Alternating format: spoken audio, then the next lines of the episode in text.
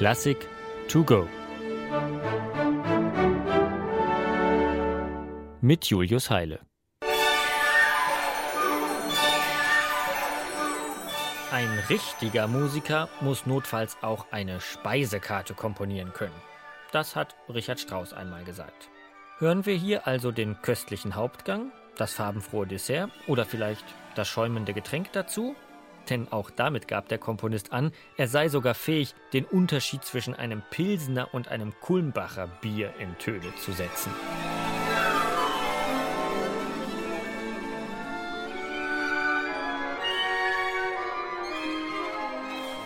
In diesem Fall alles falsch. Denn ganz ohne Vorwissen kann man wohl nicht einmal einen rauschenden Wasserfall, wie hier, von einem prickelnden Glas Sekt unterscheiden. Musik ist selten hundertprozentig eindeutig.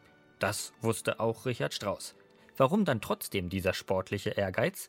Warum überhaupt der Versuch, konkrete Gegenstände oder Naturphänomene in Töne zu setzen? Ganz einfach, weil der Mann es konnte. Kaum ein zweiter Komponist verstand es so virtuos, mit den Instrumenten eines Orchesters zu jonglieren wie Strauss. Immer war er auf der Suche nach neuen Herausforderungen, und die Nachahmung der Realität war ihm ein willkommener Anlass, auch vermeintliche Grenzen der Musik zu überschreiten. Dem Klangmagier Strauss war kein Gipfel zu hoch.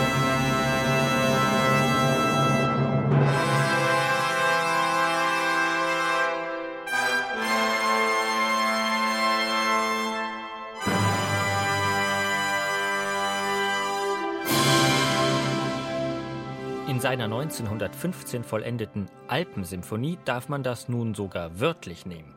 Das Werk ist in jeder Hinsicht ein Gipfelstürmer. Eine gute Hundertschaft von Musikerinnen und Musikern, ausgerüstet mit allen erdenklichen Streich-, Blas-, Schlag- und Tasteninstrumenten, lässt Strauss antreten. Mit dem Ziel, das Publikum in einer knappen Stunde aus dem Konzertsaal auf einen ganzen Wandertag in den Bergen zu entführen. Alpine Outdoor-Erfahrung hatte der in München geborene Komponist dabei schon seit seiner Jugend. Und er wusste, wer einen 2000er besteigen will, muss früh aufbrechen. Am besten noch in der Nacht.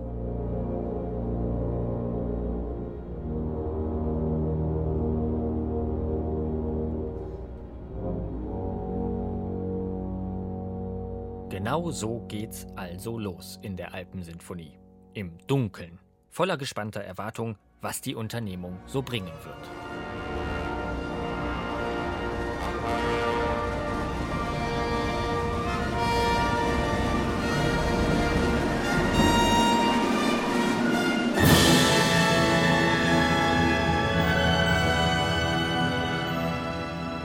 Nachdem die Sonne in goldglänzenden Blechbläsern aufgegangen ist, macht sich der Wanderer, die Hauptmelodie des Werks vor sich hin pfeifend, auf den Weg.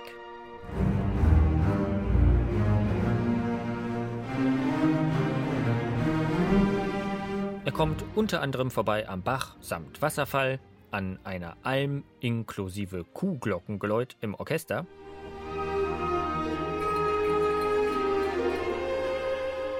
Er geht durch Dickicht und Gestrüpp und schließlich erreicht der Wanderer den Gipfel.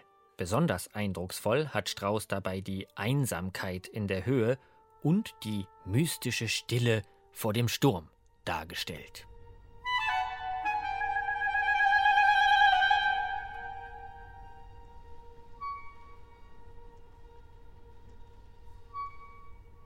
Aber vor allem dieser Sturm selbst mit Regen, Blitz und Donner ist natürlich ein gefundenes Fressen für den musikalischen Illustrationskünstler Strauss.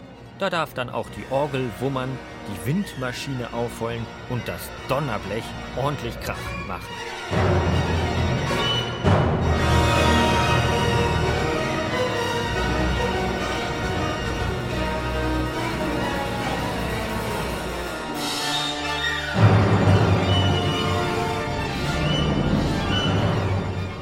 Kein Wunder, dass der Abstieg vom Berg unter solchen Umständen etwas zügiger erfolgt. Für die Schönheiten der Landschaft hat der durchnässte Wanderer ja normalerweise keinen Blick mehr. Der will nach Hause kommen. Und Strauß spart mit dem Schnelldurchgang durch die Stationen vom Hinweg immerhin einige Minuten Spieldauer. Dafür lässt er sich aus musikalischen Gründen einen emotionalen, raumgreifenden Ausklang des Werks natürlich nicht nehmen. Und da wird die Musik nochmal richtig schön.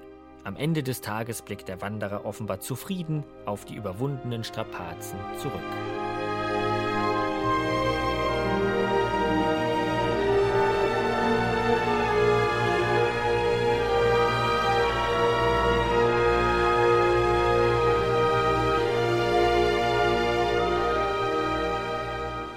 Und auch Strauß dürfte sich zufrieden zurückgelehnt haben.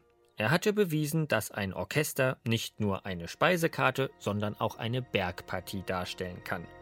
Wenn dann auch noch ergreifende Musik draus wird, umso besser.